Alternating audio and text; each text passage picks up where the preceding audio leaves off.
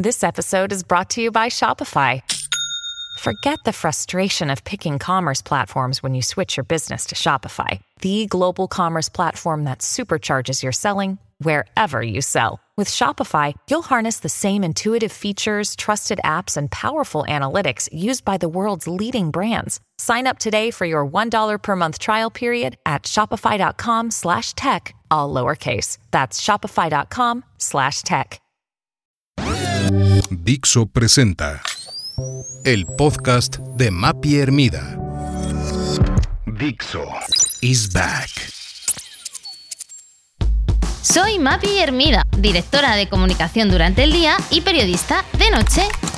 Bienvenido a mi podcast en el que comparto micro con personas que nos inspiran y de las que juntos vamos a aprender cada día. El podcast de Mapi Hermida. Comunicación, crecimiento personal, gastronomía o estilo de vida se dan cita en este espacio. Si te gusta, no olvides regalarme unas estrellas en tu plataforma de audio original. ¡Comenzamos! Jorge González es doctor en marketing por la London Business School y profesor de dirección comercial en el IS. Además de profesor, es consultor de empresas sobre marketing y coautor del libro Maestros del Juego, una obra para aquellos que gestionan negocios y nunca tuvieron tiempo de leer su manual de instrucciones. Bienvenido Jorge a mi podcast. Gracias Pilar. Buenas tardes. ¿Cómo estáis? Buenas tardes Jorge. Como sabes, empezamos siempre el podcast con una recomendación gastronómica eh, nos tienes que dejar una buena propuesta en este capítulo. Encantado.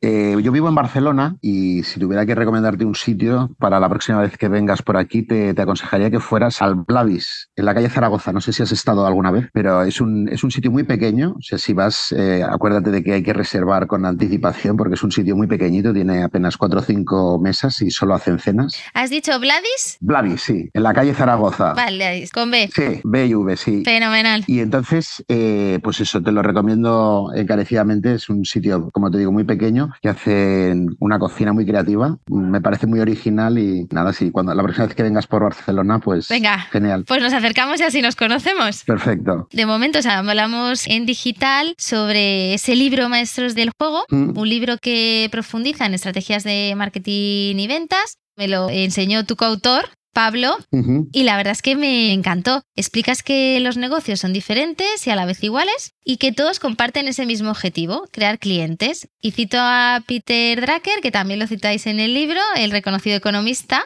que dice que por esta razón un negocio tiene solo dos funciones, el marketing y la innovación. ¿Qué quiere decir esto y por qué os apoyáis en esa frase de Drucker? Bueno, pues este es un, el libro Maestros del Juego de la editorial Conecta. Es un análisis de lo que nos dedicamos Pablo Foncillas y yo mismo, ¿no? Al marketing.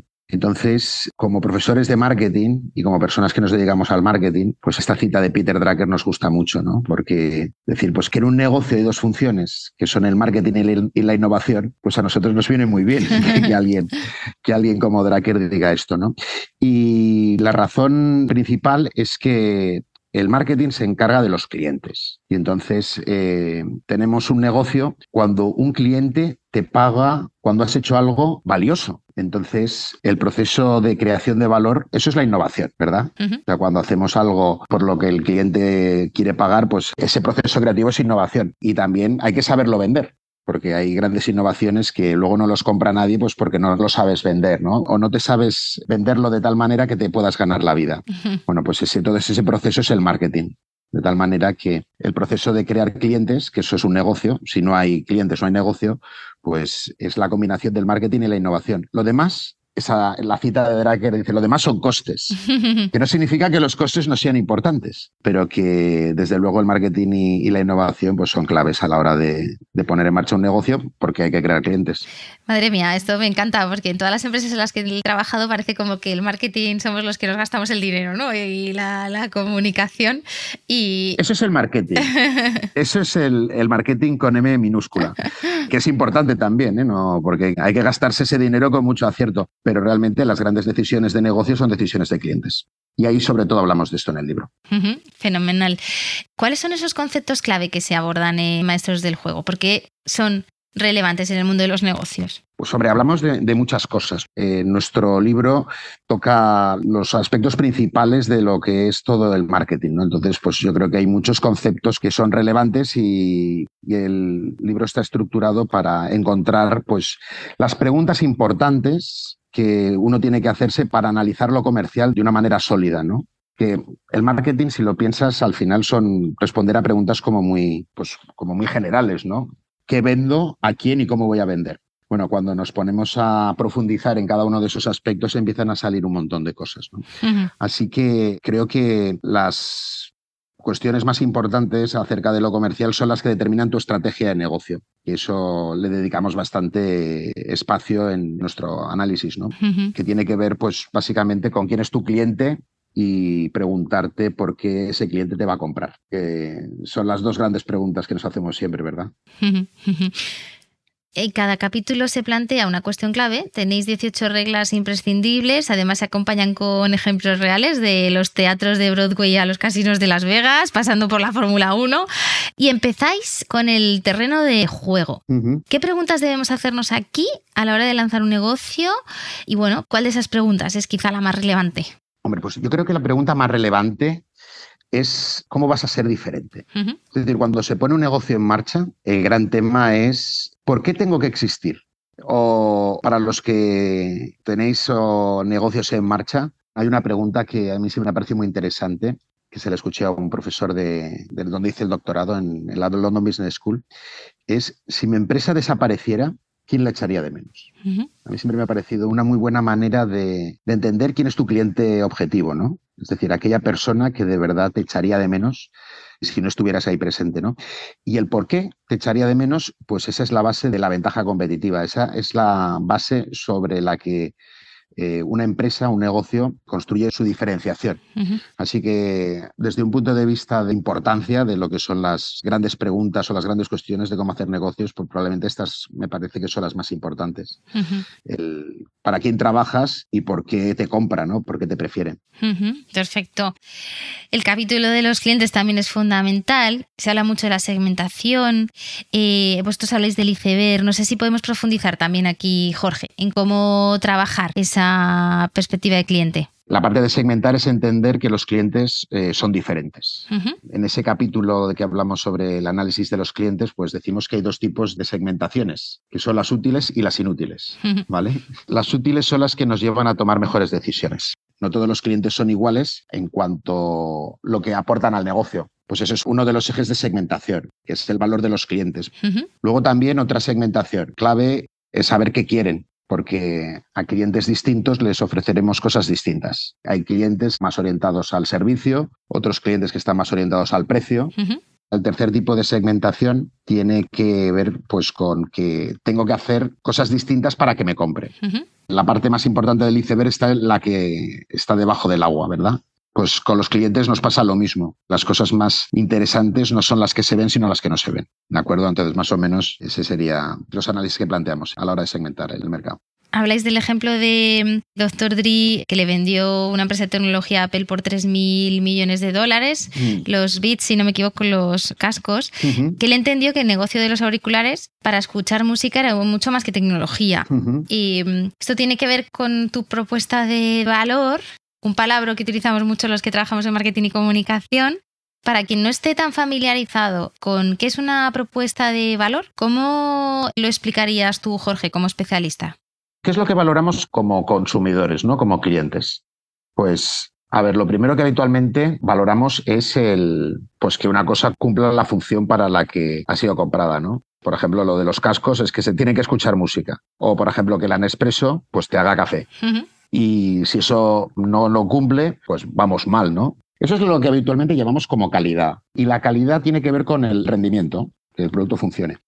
Hay muchas ocasiones de consumo donde terminamos valorando otras cosas que son otras dimensiones de la propuesta de valor, más allá del rendimiento. Por ejemplo, la estética. En el caso de esos auriculares, del ejemplo de Beats by Dr. Dre, pues una de las razones por las que fueron exitosas no era porque tuvieran el mejor sonido, que no lo tenían, pero eran las más molonas, eran las más chulas.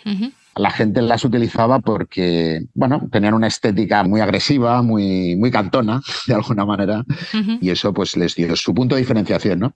Y luego también hay cosas que están dentro del mundo de los intangibles. Cuando ves un anuncio de Nespresso y ves que sale George Clooney, quieren transmitir algo, puede ser ese toque de elegancia, de distinción, que si no, pues yo qué sé, pondrían a Paki Rin. Y, terminamos haciendo muchas compras eh, por ese valor simbólico, ¿no? Que las compras de lujo, pues las hacemos más allá de porque sean bonitas, porque tal, porque tengan calidad, sino porque hablan de cierto nivel de exclusividad. Y un último factor que es parte de la propuesta de valor, que está dentro del mundo de los intangibles, es la parte de la experiencia. Las cosas que suceden alrededor del consumo que hacen que nos parezcan interesantes o no. ¿Qué te parecen las tiendas de la Nespresso? Bueno, una experiencia. ¿Verdad? Mm. ¿Qué es lo que de verdad es importante a la hora de comprar cápsulas de café? Tener que ir a una tienda que está en una calle céntrica de Madrid o de Barcelona, tener que aparcar y dedicar un rato largo para comprar cápsulas de café, a mí eso me parece virguero, porque uno de los planteamientos flojos de lo que es un Nespresso, que es el canal exclusivo, de que no estuviera en supermercados, en el fondo es una debilidad. Pues estos señores consiguieron transformarla en una fortaleza. Haces de esa falta de accesibilidad una cosa que dices, oye, pues esto además es, es chulo, está bien, mola. Bueno, pues eso yo creo que es gestionar la experiencia y hay gente que gestiona muy bien la experiencia. Sí, no, yo dos reflexiones. Una sobre Nespresso. Esto sería. Quizá tenga sentido el que una vez te hace ilusión vivir esa experiencia, otra segunda vez te hace ilusión vivir esa experiencia, pero la tercera vez ya dices, mira, las pido online. Hombre, claro, ahí está, ahí está.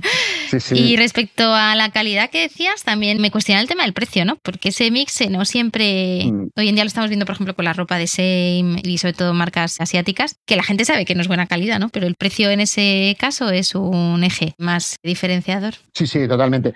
Yo creo que cuando hablamos de rendimiento es una ecuación de valor, que es calidad partido por precio o calidad menos precio, llámalo como quieras, ¿no? Pero desde luego que hay mucha gente, o tú mismo o yo mismo, que en algunas cosas no queremos lo mejor, queremos valor por dinero, ¿no? Claro. La parte del rendimiento incluiría esa parte del precio.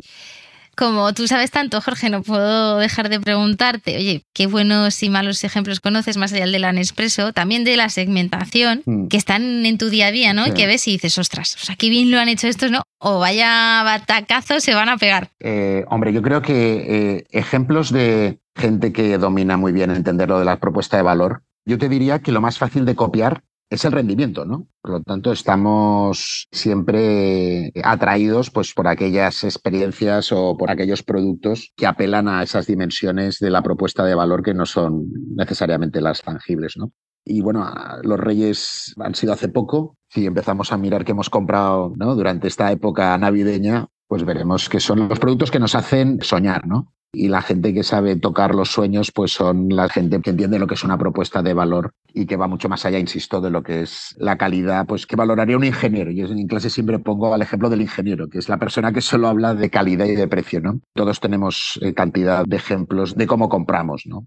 La compra racional es importante, ¿no? Y las grandes marcas, detrás de grandes marcas hay un desarrollo importante de estas dimensiones de la propuesta de valor. Y segmentación, pues estamos todo el día segmentando también. Y ejemplos negativos que digas, oye, esta marca lo ha hecho mal, ¿no? O es que no define bien su propuesta de valor. Negativo, pues ahora me pones un aprieto. No lo sé, yo pensaba ejemplos que dices, pues Aquarius que fue diseñado para deportistas, ¿no? Y que de repente, pues su target no son deportistas y oye, en el fondo mm. es una debilidad que se convierte en una fortaleza o oportunidad. Esto cuando estás en el entorno emprendedor lo llaman pivotar. Por ejemplo, Aquarius es un ejemplo de cómo han pivotado, de que hay una cosa dentro de las ocasiones de consumo que es un refresco que no tenga sabor tan dulce y que hayan encontrado un filón y que les está yendo bien, ¿no? Pero vamos, esto yo creo que pasa muchas veces, que tienes en la cabeza una idea y luego descubres que la gente que realmente pues, se siente atraída por eso es otra. Entonces, pues aquí se trata de ser humilde y adaptarte a lo que descubres, ¿no? Em, sigo mucho a Seth Godin, eh, bueno, uno de los gurús del marketing para mí. Retomo una de sus frases no encuentres clientes para tu producto, encuentra producto para tus clientes, hmm. que me hila con el ejemplo de Netflix que ponéis en el libro y en esos motivos por los que el cliente te compra hmm. y el entender también cuál es tu target y tu posicionamiento. No sé si nos puedes contar un poquito más sobre ese ejemplo que quizá nos puede ayudar también a entender mejor esto de la propuesta de valor. Genial. Pues sí, a ver, hay tres razones por las que la gente nos compra. porque somos mejores, porque somos más baratos. Y un tercer caso, que es así como más genérico, porque nos adaptamos mejor a las necesidades de un grupo concreto de clientes que los demás. Entonces estamos en el mundo de el mejor es el que compite con la innovación. Entonces, por ejemplo, Netflix trabaja con todas las inversiones que hacen para tener mejores series que sus competidores. ¿no? Pero, ¿qué es mejor cuando hablamos de entretenimiento? Gente distinta tiene gustos distintos y, por lo tanto, pues también tiene que adaptarse a las necesidades de distintas audiencias, ¿verdad? Netflix sería un ejemplo en los que claramente dicen, oye, yo voy a intentar tener el mejor producto y voy a intentar el producto más adaptado a las necesidades de distintos clientes. Esto yo creo que es diferencial en relación a otras plataformas de streaming que son más centradas en Estados Unidos. O sea, Netflix desde hace mucho tiempo desarrolla mucho contenido local, ¿verdad? Pues la casa de papel, el juego del calamar, su lema es ofrecerle todo a todo el mundo, ¿no? Entretener al mundo, decía eh, Scott Hastings, ¿no? Pues para entretener al mundo hay que hacer las cosas que gustan en Corea, cosas que gustan en Europa, en África, y esto es lo que han hecho desde un punto de vista de estrategia, ¿no? Que otros lo están copiando, pues eso sería ejemplo de alguien que compite con adaptarse a las necesidades de una audiencia.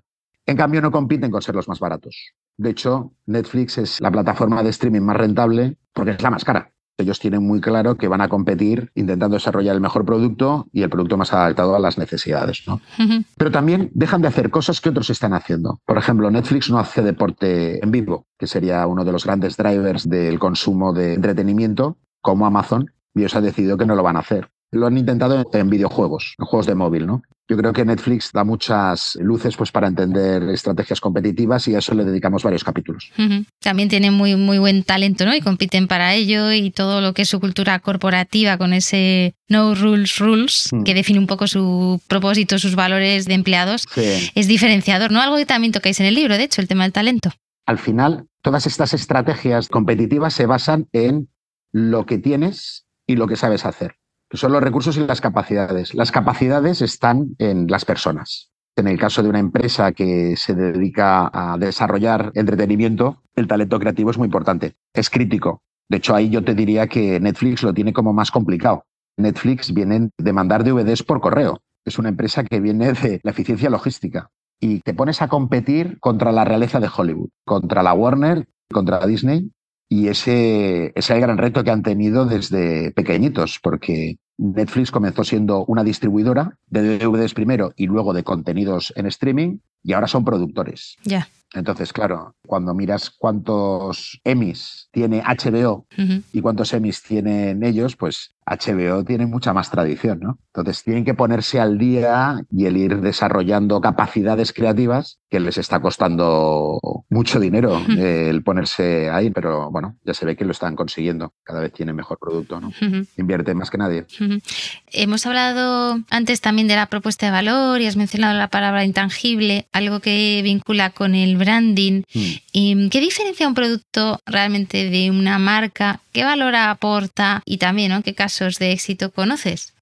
es que claro, el producto y la marca estaríamos hablando de que del genérico y de aquello por lo que queremos pagar más. La marca habitualmente se refiere a todas aquellas asociaciones fuertes que tenemos como consumidores en la cabeza. Cuando dices IKEA, pues se te vienen a la cabeza una serie de asociaciones. Un mueble con muy buena calidad-precio, con diseño, y bueno, pues han conseguido que la gente deje de pensar en yo tengo que comprar muebles a tengo que ir a IKEA. Eso yo creo que es el poder de una marca, ¿no? Creo que cuando construyes unas asociaciones que te llevan a consumir de una manera diferente a la que podría ser. Las asociaciones fuertes, pues son las que tienen valor, ¿no? No todas tienen que ser de productos de lujo. Yo qué sé, por ejemplo, cuando uno piensa en aerolíneas, Ryanair claramente se ha posicionado como una marca que dice, Ryanair es muy barato. No lo será siempre, pero se han quedado con esa asociación fuerte de que Ryanair es barato. Han trabajado mucho el tema y de hecho pues esa diferenciación está basada en hechos reales, ¿no? Yo creo que la marca son ese tipo de asociaciones que van más allá del producto. Tienen un valor importante en la medida que nos ayudan a tomar decisiones de compra en esa dirección. En la última parte del libro se habla de los game changers. Habláis del ejemplo también de Nintendo, de cómo se ha ido adaptando. ¿Cuáles son y cuáles destacas en estos últimos tiempos? Después de hablar de las distintas partes de, lo que es un plan de marketing, de las estrategias de producto, de precio, de go-to-market, decimos que son las jugadas del juego de los negocios, ¿no? Y entonces en los últimos cinco capítulos le dedicamos tiempo para hablar de la innovación. Y es que las reglas del juego de los negocios cambian. Y esos son los game changers, ¿no? Cada vez que tenemos decisiones que comprometen nuestro modo de competir, ¿no? Y eso se plantea en varias ocasiones en la vida de las empresas. Por ejemplo, cuando vamos a un mercado distinto, ¿no? Que tenemos que evaluar si vamos a ser competitivos en ese nuevo mercado, ¿no? Luego tenemos el tema de la innovación de producto, ¿no? Las disrupciones cada vez que tenemos a competidores que lanzan ofertas al mercado que redefinen lo que se considera buena calidad o que dan la vuelta a los mercados, que eso son las disrupciones. Y luego el tercer gran game changer que vemos una y otra vez en distintos mercados es la tecnología. Durante los últimos años hemos tenido una aceleración en la incorporación de tecnología a todo tipo de negocios. ¿no? De lo que se ha hablado más este año es de la inteligencia artificial.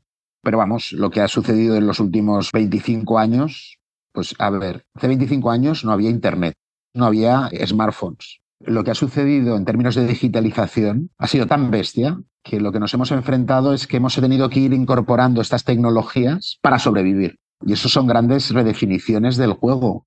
Por ejemplo, uno de los casos que analizamos con profundidad es la prensa escrita. El New York Times en el año 2000 tenía un valor en bolsa que es similar al actual.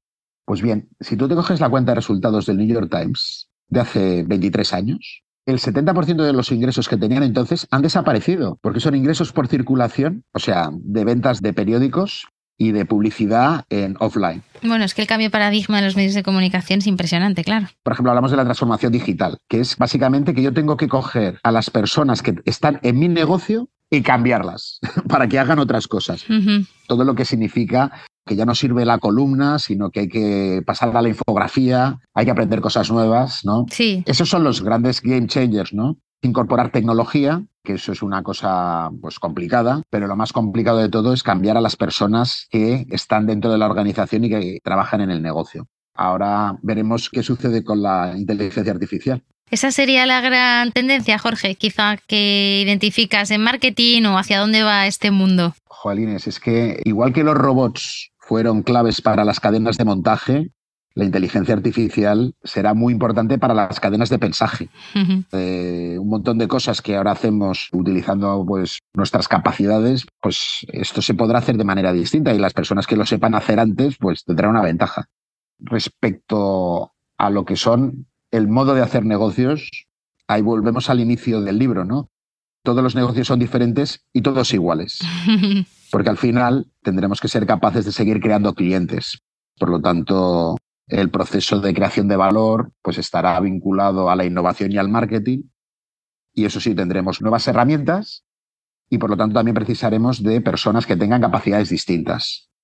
Y en ese sentido, eh, ¿cómo era lo de una cosa que decía el libro este de El gato pardo, ¿no? Para que todo permanezca es necesario que todo cambie. Pues yo creo que pasa un poco igual en los negocios que al final pues vamos haciendo cosas muy diferentes pues para seguir intentando hacer lo mismo, que es crear valor para nuestros clientes y, que nos compren y, eso que nos dé carta para permanecer en el mercado. ¿no? Formidable, Jorge, pues nos quedamos con ese mismo objetivo, crear clientes. Muchísimas gracias por haber participado en mi podcast. Gracias a ti, ha sido un placer. Espero que te haya gustado este capítulo. Te agradezco enormemente que lo puntúes con estrellas. También se puede patrocinar y tienes toda la información en mi web mapiermida.com. Dixo is back.